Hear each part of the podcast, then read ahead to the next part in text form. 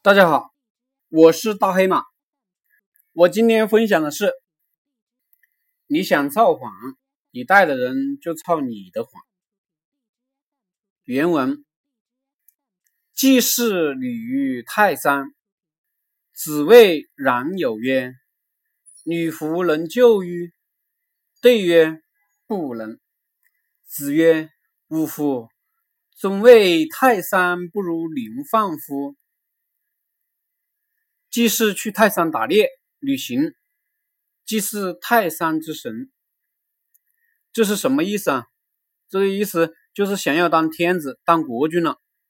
因为泰山的地位非常重要，一般都是周天子去祭祀，祭祀连诸侯国君都不是，只是一个大夫，他是没有资格去祭祀泰山之神的。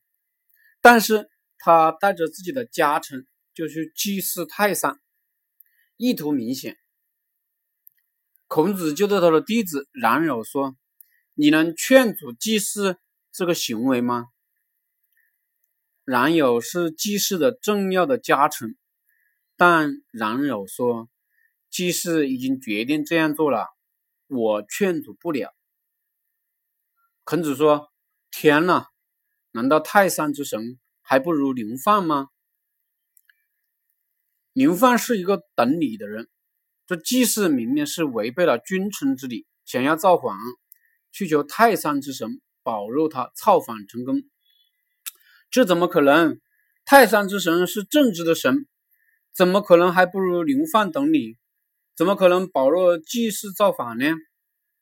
你想造反，你下面的人就想造你的反。所谓上行下效，你这种不懂礼的人。怎么可能得到泰山之神的保佑呢？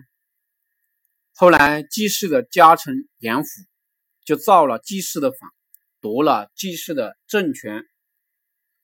谢谢大家。